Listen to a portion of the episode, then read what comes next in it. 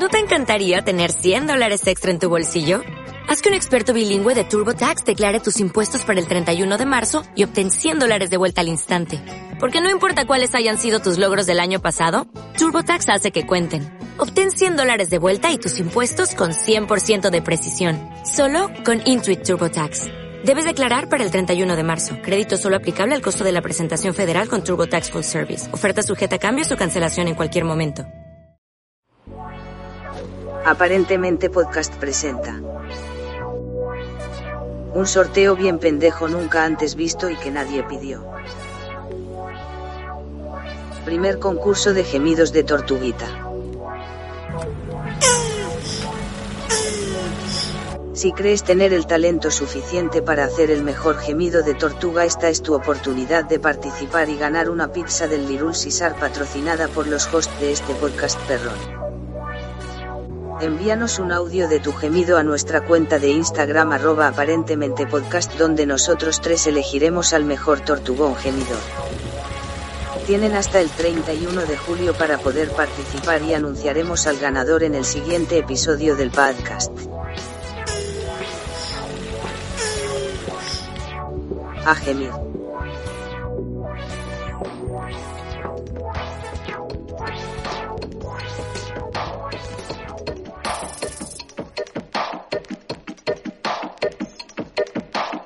Aparentemente Podcast.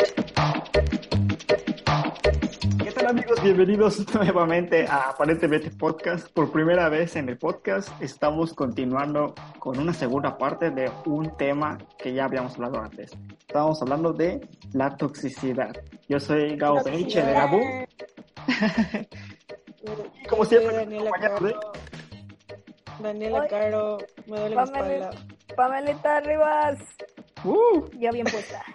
Uh, Y bueno, continuando con el tema, amigas, nos quieren compartir qué es lo que ustedes consideran tóxico de otras personas, así en general, ya para empezar primero. Pues yo creo que en base a todas las experiencias que ya les conté, ventilé toda mi vi- vida en el capítulo anterior, no me arrepiento de nada porque para eso es este podcast. Además de que no tengo dinero para pagarme un psicólogo. Este, pues realmente para mí, actitudes tóxicas, pues es primero que nada y primordialmente la falta de comunicación, el esconder cosas, el aguantar cosas y decir ciertas cosas, pero actuar de una manera completamente diferente. O sea, diferir de, de lo que dices a lo que haces.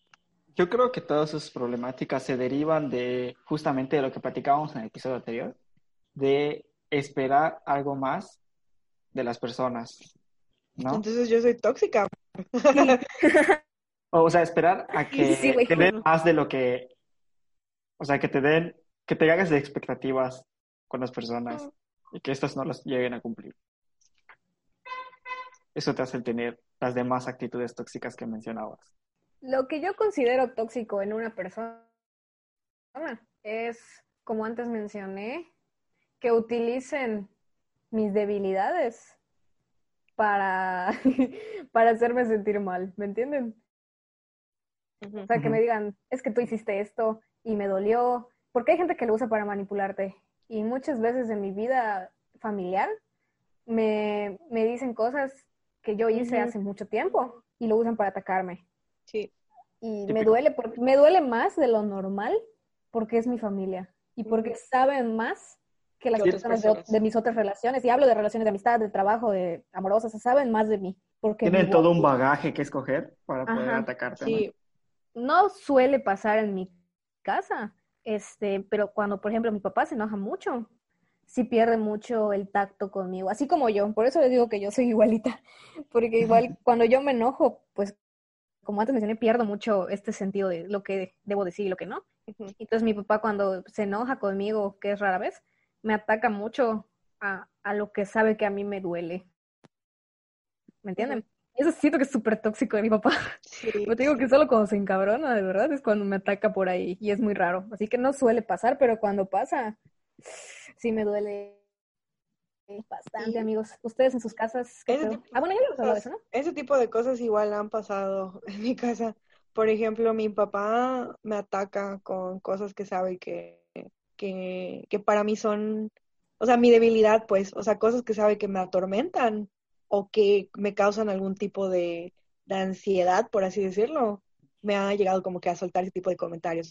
Y en el caso de mi papá, o sea, lo hace, pero se da cuenta, o sea, como que no se mide y lo hace porque sabe que me va a afectar, pero no mide la magnitud de cómo pueden afectar esas cosas. Entonces, ahí es cuando, que es el punto de catarsis que les dije en el episodio anterior, en el que pues ya después de que ya me afectó emocionalmente, pues este, se tiene que tocar el tema y tiene que ser mi mamá de, de intermediaria.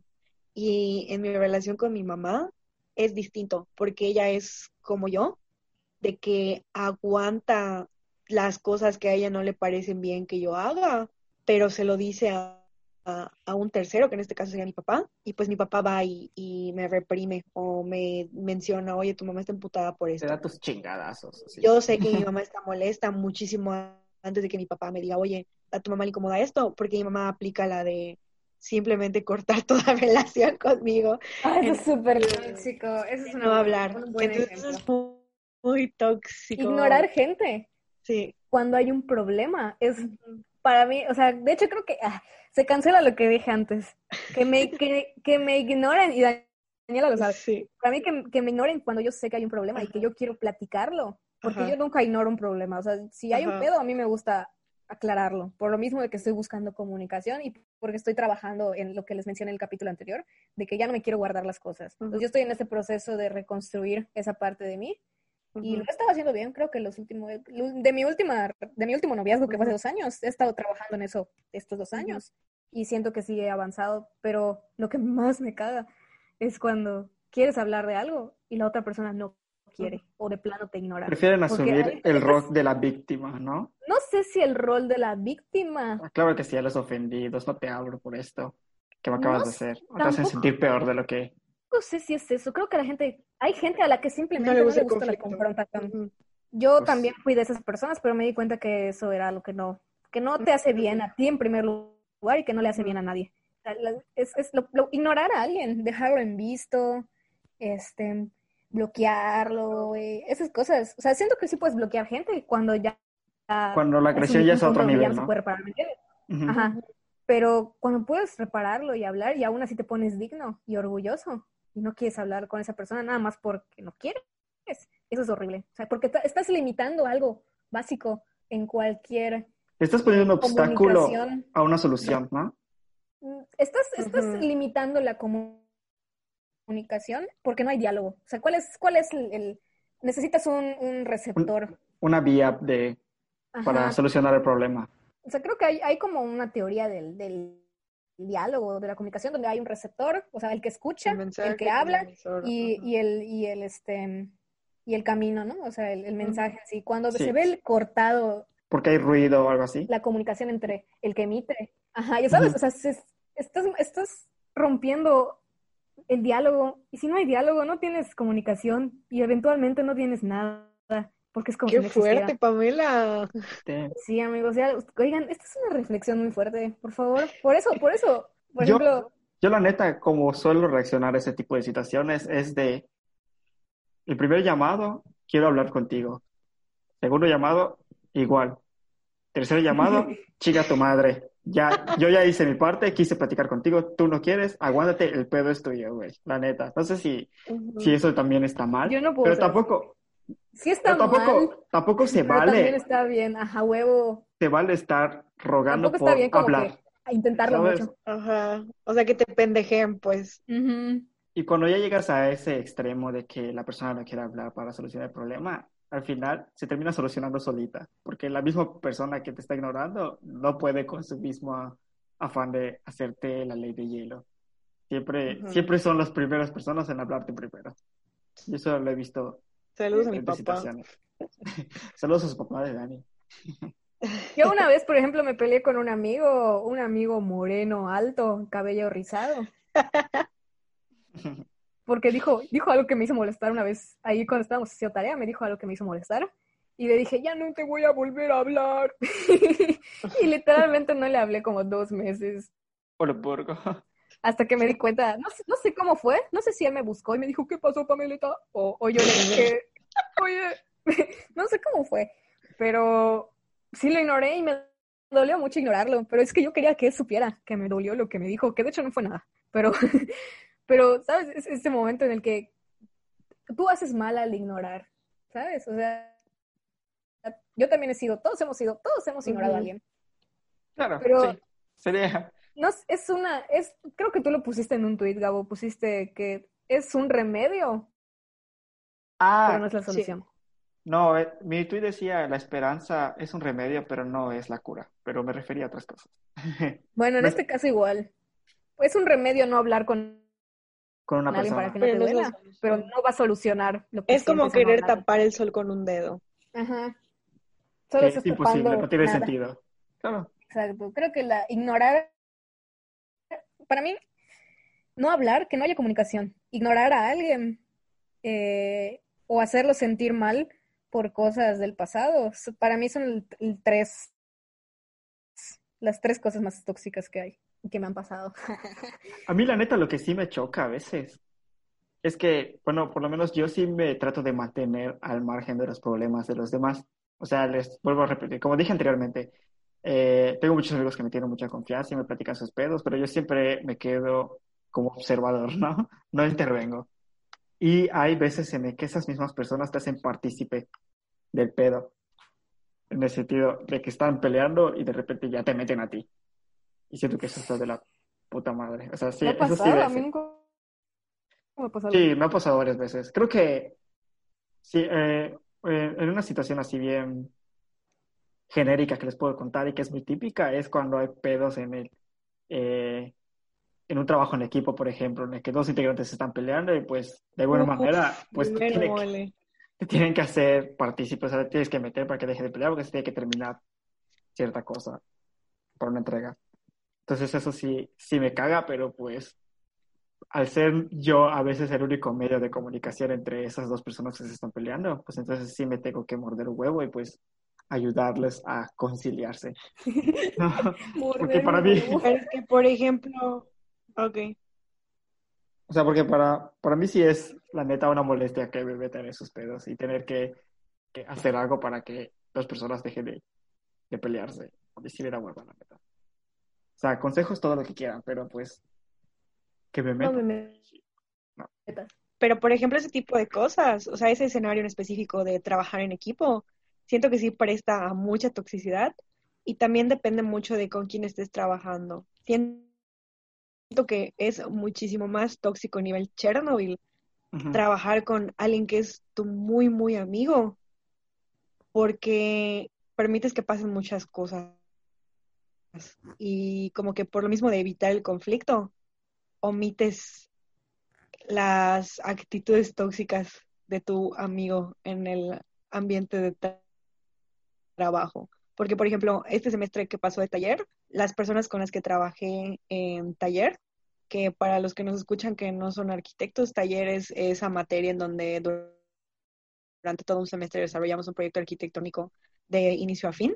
Y como les dije, este semestre trabajé con personas que, que pues sí son mis amigos, pero más que nada son mis compañeros. Entonces fue un ambiente de trabajo muy diferente porque nunca me había pasado esa situación porque pues en semestres pasados pues he trabajado con pues con Pamela, con Isa, con otras personas que pues sí son- eran muy mis amigos, bueno, son muy mis amigos.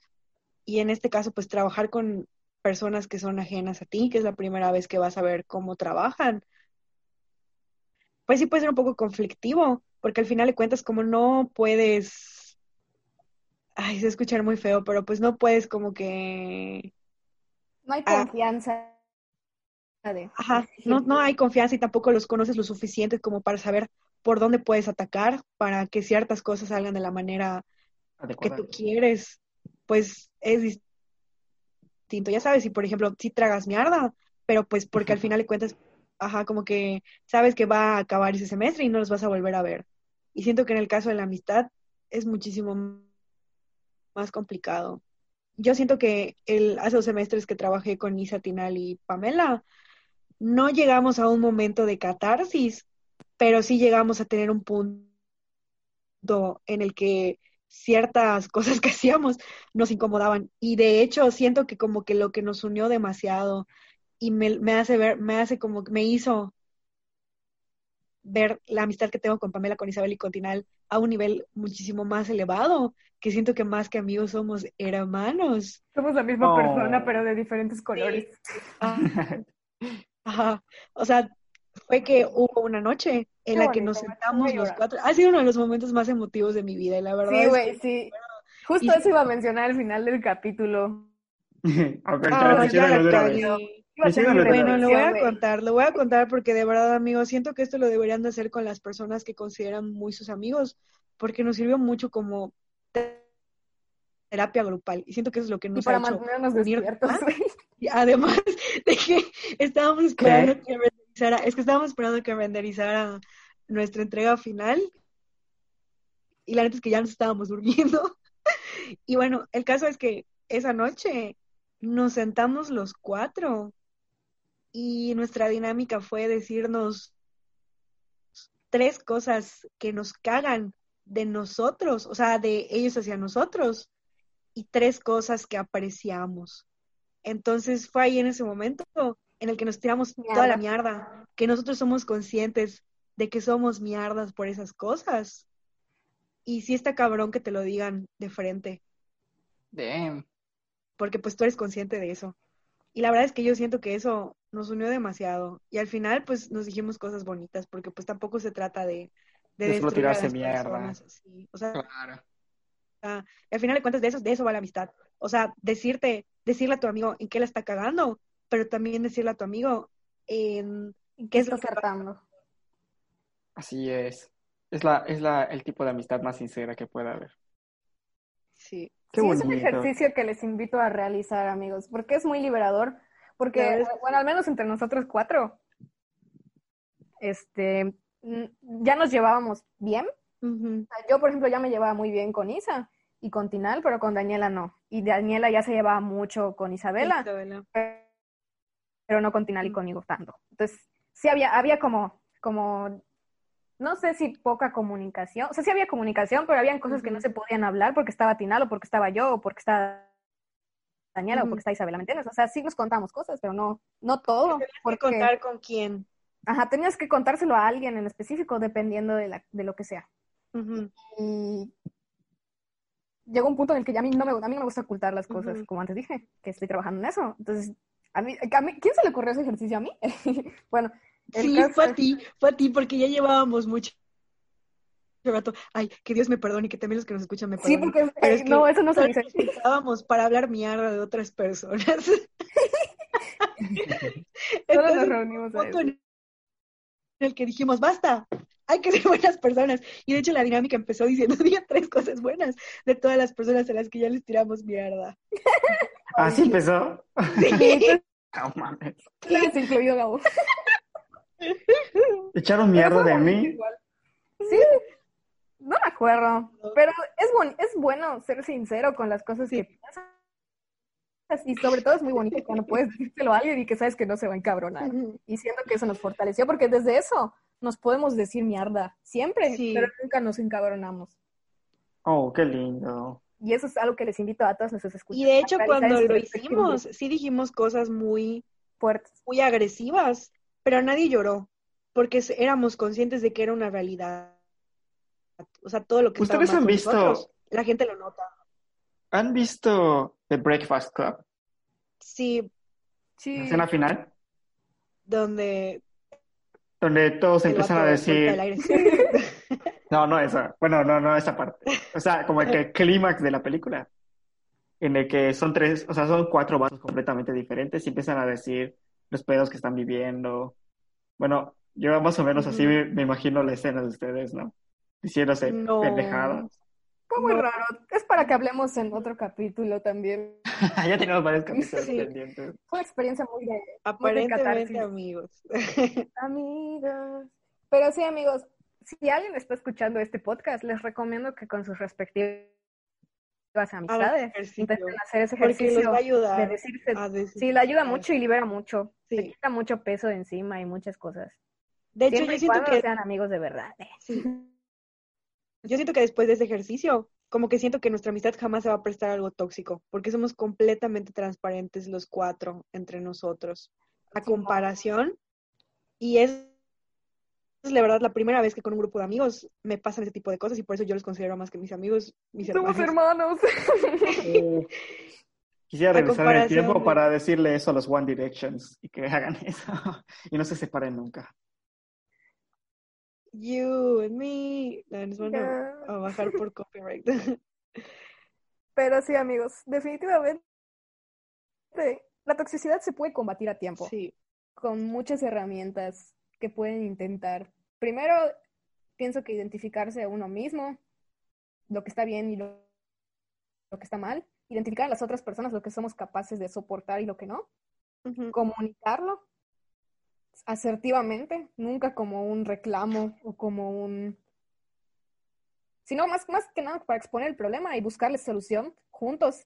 Y me refiero a juntos en cualquier aspecto. O sea, no, no estamos hablando de toxicidad en el noviazgo en todo, en todo esto, ¿saben? Es toxicidad en general. Y siento que ahorita viene un tema que, que me gustaría que tomemos, que es la toxicidad que uno mismo tiene, o sea, tu propia toxicidad. Uf, ¿En chiquita. qué forma tú, Daniela o Gabo, son malos consigo mismos? Conmigo mismo. Ah, Yo sí es tengo una pregunta muy complicada. claro. Yo sí Bueno, tengo tú, vas primero mientras yo pienso. Hace, ahorita ya no es algo que hago muy, lo hago muy de vez en cuando, pero hubo un periodo de mi vida, no hace mucho, que de verdad me estaba yendo muy mal, pero así muy, muy, muy, muy mal. Entonces, para mí algo muy tóxico era recordarme a cada minuto que era una pendeja y que no valía nada. O sea, ya no era algo que, que nada más pasaba por mi mente, sino que lo vociferaba en voz alta. Y como que yo siento que eso, pues está mal, porque pues yo misma me estaba menospreciando, ya sabes, y, y pues eso te desmotiva y pues obviamente vas a hacer las cosas mal, porque pues ya no encuentras un motivo. Entonces Claro. yo siento que mi toxicidad es de que en la búsqueda de la perfección o en la búsqueda de lo que yo considero perfección o de lo que yo debería de, de cumplir en ese, en ese perfil que yo ya me creé, al no lograrlo o al fallar en alguna cosa, como que yo ya ahí misma me decía, es que no vas a poder y no puedes y eres una pendeja y no se puede. Entonces yo siento que soy muy tóxica en, en ese sentido, de que no, cuando no logro encajar en el perfil que ya me he planteado. O igual me pa- pasa, ahorita siento que eso ya, por lo mismo de que pues por la situación extraordinaria que estamos viviendo este año, siento que no, no es algo que pueda, que me afecte actualmente. Porque pues a mí como que, como dijo Gabo, o sea, si algo en mi rutina cambia o se desbalancea o no sale de acuerdo al plan, yo implosiono, porque normalmente no tengo un plan B. Eh, Este año pues no ha pasado, porque desde que inició el año me pasaron muchas cosas y siento que eso me ha hecho cambiar. O sea, al, al darme cuenta de que, de que pues realmente pues las cosas a veces se salen de control y pues ya no, pues no puedes hacer, realmente ya no puedes hacer absolutamente nada. Pues no te queda de otra más que continuar y buscar otro camino. Pero antes para mí no era así. O sea, si mi plan no salía como debía ser, como que ya, ya no iba a hacer nada más y me iba a dejar morir, literalmente. Qué fuerte, amiga. a ver, Sí. ¿Cómo te sientes al respecto? Bien. Ya cambiaste, ya no, ya no, ya no te dices a ti misma que no sirves para No, porque nada. sí viví una experiencia muy, muy fuerte que Pamela sabe y creo que todos los de la escuela pues obviamente saben que pues no se pudo concretar y desbalanceó mi vida por completo desde el inicio del año. Entonces para mí el hecho de que pasara la cuarentena no fue algo como que me afectó, porque al final de cuentas como que yo ya tenía esa espinita del desbalance de mi vida desde el inicio del año. Entonces para mí fue como un, una, pues, pues ya, o sea, ya no me puede pasar nada, nada más, ya nada más Como cuando malo. tocas fondo y sientes que ya no puede ser peor. O sea, literalmente toqué fondo. Entonces siento que para mí ya no, no hay nada Que te motive. empeorar. Ajá, o sea, nada que lo pueda empeorar. Entonces para mí como que ya todo lo trato de ver desde un lado positivo. También sé que pues voy a tener mis días en donde me, voy a bajonear y está bien. O sea, porque tampoco se trata de, buscar como que ese, ese nirvana. Reemplazo de emociones. Ajá, o sea, como que olvidarte de, de, que existe la tristeza o que existe el enojo y, buscar como que les digo el nirvana de la no toxicidad, porque es imposible. O sea, es imposible. Así como tú puedes detectar que eres una persona tóxica y que tienes actitudes que están mal y puedes tratar de erradicarlas, puede presentarse una situación extraordinaria en la que pues de manera automática reacciones de una manera y pues sucedió, güey, y ya a partir de, ese momento en el que sucede, pues tú tienes que decidir qué hacer. O sea, si subir a nivel esa, esa toxicidad o ese, esa actitud negativa o buscarle el cambio. Pues. Claro, no se trata de reemplazar sentimientos, sino de abrazarlos, aceptarlos. Y ya con el tiempo, una vez que aceptas el dolor, ya cada vez se hace menos doloroso. No. Yo eh, creo que tengo, no sé si son varios aspectos de mí, de mi toxicidad, pero la más reciente que he tenido, eh, la más reciente que he tenido últimamente, eso es contraproducente, pero bueno, la más reciente tiene que ver con esta inconformidad de lo que me, en lo que me he convertido. Es más como esta falta de identidad de mí misma, de que me observo en otros aspectos de mi vida en el pasado y me veo ahorita y siento que lo que veo no, no ha evolucionado a lo que yo hubiera querido. Entonces me veo y siento más como, como de que no sé quién es esa persona, ¿me entiendes? O sea, sí, soy, soy feliz, pues sí, no me falta nada, ya sabes, pero es más como un problema interno de que, de que no, no, sé qué soy, ni cómo soy, ni, ni soy lo que yo esperé que iba a ser en este momento de mi vida, ¿me entiendes? Más o menos lo que dije, no, o sea, de que no, como que sientes que no encajas en el perfil que ya te habías mm, idealizado. No, más Como que no le llegas a la expectativa que te habías creado en el pasado, ¿no? Mm, no, siento que no he evolucionado.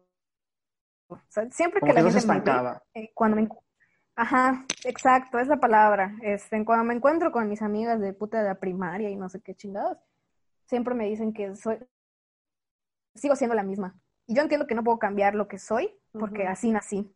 O sea, ¿sabes? O sea, este, es la personalidad que he crecido a lo largo de mi vida y que a lo mejor no cambia. Pero en mi, en mi crecimiento interno, digamos, como persona en cuestiones de, de madurez, de responsabilidades, de, este, de cosas de adulto que ya debería empezar a hacer, que yo no hago. Y una de esas es, por ejemplo, que yo en este punto estoy segura de que ya debería tener un empleo, ¿me entiendes? Pero no he buscado algo que me llame a que, o sea, a tener un empleo. ¿Me entiendes? Por ejemplo, eso es algo que me chivea porque ya sé que yo, yo, quiero tener la experiencia de trabajar, ¿me entiendes? Pero no he encontrado el lugar donde yo sienta que estoy suficiente y que puedo realizar el trabajo. Y tampoco te tienes que apresurar. O sea, yo era, eso que tú dices es este... Obviamente no, pero siento que es algo que me gustaría crecer.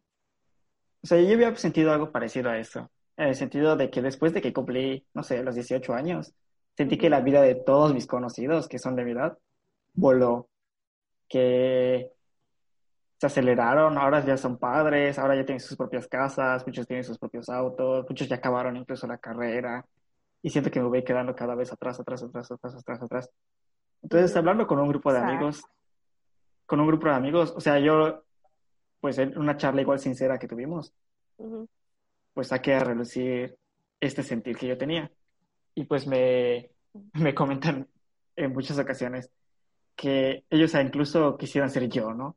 Porque tienen toda, tienes todavía este espacio, este, este tiempo por delante para, para hacer las cosas diferentes como ellos lo hicieron. No sé si me expliqué. O sea, les gustaría estar en mi posición porque yo todavía, yo todavía tengo la posibilidad de tener más opciones y de buscar otras brechas por donde irme. Y yo no había visto mi situación en ese, desde esa perspectiva. yo estaba encerrado en, en, lo que tú decías, Pamela, de que estoy estancado, todo el mundo se está moviendo, todo el mundo se está independizando y yo no siento que estoy ni siquiera por un asomo a eso. O sea, yo todavía estoy muy dependiente de mis padres todavía, no estoy pensando en un corto o mediano plazo en conseguirme un crédito para una casa. Eh, es más, ahorita estoy desempleado. Pero escuchar a mis amigos decirme esto sí me dio una nueva perspectiva y revalorizar este, mi plan de vida. O sea, decir, pues sí, tienen razón. Al fin y al cabo de mi casa nadie me está sacando. Eh, tengo muchas posibilidades, muchas opciones, a lo mejor más de los que ellos tuvieron. Y yo debo de aprovechar eso y no me debo de, de remorder por lo que por lo que no he logrado todavía. Porque al fin y al cabo, pues nosotros estamos en nuestros 20 y tenemos toda una vida por delante. Sí. Y yo creo que eso igual tiene que ver, igual por... Ahorita que comentan eso. Por las redes sociales, ¿no? Como que la vida es mucho más fugaz, mucho más rápida. Cuando... Y, y sobre todo porque en las redes sociales se muestra más de lo que la gente logra que lo que no logra tener. Entonces es lo que más te hace sentir presionado, de sentir que no, no has logrado algo que los demás ya hicieron. Y yo, yo veo esto Sí. como que esa crisis que le daba a las personas a los 40, siento que esa crisis ahora ya lo tienen los jóvenes a los 20, porque la vida es así, pasa en un santiamén, frente a tus ojos. Este, tus amigos ya, ya se casaron, ya tuvieron hijos, ya van para el cuarto hijo. Tengo, tengo amigos que ya tienen cuatro hijos, güey. Y pues no puedes fingir que no te afecta eso, pero Por sí es muy válido verlo desde otra perspectiva. Así es. Por ejemplo, el comentario que hice el capítulo pasado de que estoy buscando estabilidad, siento que de alguna manera igual puede ser tóxico, porque pues como acaba de decir Gabo, yo siento esa presión de alguna manera de que eso es, es lo correcto, aunque yo sé internamente que eso es lo que yo quiero, pero pues también sé que pues no hay prisa, ya sabes, o sea, todavía estoy en mis veintes y tranquilamente puedo vivir mi vida. No sé, Claro, o sea, cada quien tiene su tiempo. Es muy trillada esa frase, pero, pero pues es la neta. Cada quien tiene sus propios, los tiempos de Dios son perfectos. Y bueno, para Ah. finalizar, les gustaría que hablemos un poco de que si se puede dejar de ser tóxico. ¿Ustedes qué opinan? ¿Se puede? sí, Sí, se puede, ¿Cómo? con ayuda. ¿Tiene que ser ayuda psicológica, por ejemplo? Mm, con ayuda de... Primero tienes que ser, o sea, si, si estás en una situación donde estás solo, o sea, de que, por ejemplo, la toxicidad viene de ti, aden- de adentro de ti, y ya lo identificaste. O sea, que no es problema que puedas hablar con alguien más. Este, siento que sí ya es un problema más profundo que se está exteriorizando en otros ámbitos de tu vida. Este, y siento que sí me amerita atención psicológica. ¿me entiendes? O sea, ya profesional. Pero independientemente de eso, si, aunque tengas la ayuda psicológica, necesitas Estar predispuesto a comunicarle a, cambiar. a las personas que son parte de tu vida, en, ajá, en todas tus relaciones, que tienes ese problema y que estás de verdad dispuesto a mejorar y que te apoyen y que sean pacientes contigo, pero, pero tienes que estar comprometido a que de verdad va a haber un cambio en ti y no, no, no es una mentira, ¿me entiendes? Porque luego, luego viene esta promesa, ¿no? Esta falsa promesa de voy a cambiar y pues eso Y nunca empiezas otra vez sucede. un ciclo de, de voy a cambiar Claro. y, y no pasa. El ciclo vicioso. Simón. Yo creo que, como dije hace un momento, que sí se puede trabajar en dejar de ser una persona tóxica, pero yo siento que jamás vamos a alcanzar ese, ese punto De no ser tóxicos en exacto. absoluto. Ajá, porque Claro. pues al final de cuentas somos humanos y hablamos. Sí, y nuestra- así como yo pienso de una manera, ustedes dos piensan de una manera completamente diferente. Y pues en base a la comunicación es como yo me voy a dar cuenta de que una actitud que yo veo normal y que no considero un problema, para ustedes sí es una problemática y les está afectando, entonces eso ya se vuelve tóxico. Entonces vuelvo a la mis- misma conclusión de que creo que la base de- para poder erradicar de alguna manera esa toxicidad, pues es la comunicación. Claro, claro. Sí, Yo, sea, pienso que sí es- se, es- sí se puede cambiar. que, como lo dices, Yo siento que sí se puede cambiar, pero puedes controlarlo. Hay Claro. niveles de... pues es que la esencia del ser humano es este formar su personalidad a base de puras cagadas, ¿no? La cagas y aprendes algo. Prueba y Entonces, error. siempre hay muchísimas maneras de cagarla y algunas peores que otras, pero pues de eso se trata la vida, justamente, de, de ir aprendiendo y de abrazar los problemas y no quedarse con ellos. Y como bien dices, cuando el problema ya va más allá de, de, de una situación normal, pues lo mejor es buscar ayuda y se vale, es muy válido y es lo más deseable, yo creo. De hecho, yo pienso que todos deberían de Y buscar bueno, amigos, quiero lanzar una pregunta. No. Todos necesitamos ayuda, güey. Sí, güey. Yo quiero lanzar una pregunta a la, a la banda, a todos nuestros fans, o sea, nosotros tres. Nuestros Y papás si que alguien llega a este punto del capítulo, que nos comenten la última pregunta, que es la pregunta abierta que quiero lanzar, es, ¿nacemos tóxicos o nos hacen tóxicos en el camino? Esa es la pregunta y la cuestión. Este, Es una pregunta muy tramposa. Es una pregunta muy tramposa. de tres. ah, vamos a analizar sus presentaciones. Pero sí, ¿nos hacen tóxicos o nacemos tóxicos? ¿Ustedes qué opinan? Pongan su comentario abajo Y bueno, vamos si a es que alguien lee esto. si me acuerdo de esto, lo voy a poner en el Instagram, by the way. Oigan, hablando de Instagram, amigos, antes de que nos vayamos, este, recordamos el concurso de, de gemidos de tortuga. Siga mandando sus audios, por favor. Sí, y ya en el siguiente episodio vamos a mencionar a nuestro top 3 y escogeremos al ganador, amistades. Pero pues les esperamos que sigan participando, todavía hay oportunidad. Y pues ya, saludos. Bueno, nos vemos en la próxima Ay, yo quiero mandar un saludo a mi amiga Maffer. Saludos a mi amiga Maffer, un besito, bebecita. ah, yo quiero mandarle saludos Oli. a mi amigo Josué. Este, síganlo en su canal donde hace gameplays. Este, voy a dejar el link abajo para que se den un rol para ver a mi amigo jugando videojuegos. Y pues ya, saludos a Josué. Bueno, yo soy Daniela Caro. Yo soy Pamela Rivas. Y yo, Cabo Peniche. Bye. Bye. Aparentemente Podcast presenta. Un sorteo bien pendejo nunca antes visto y que nadie pidió. Primer concurso de gemidos de tortuguita.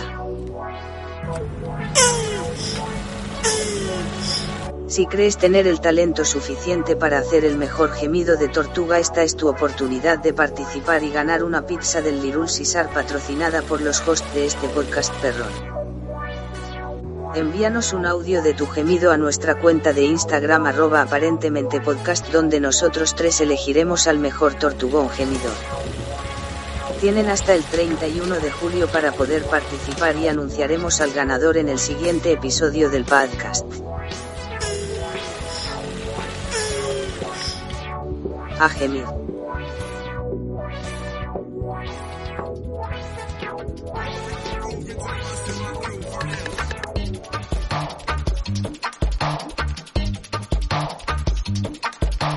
Aparentemente Podcast.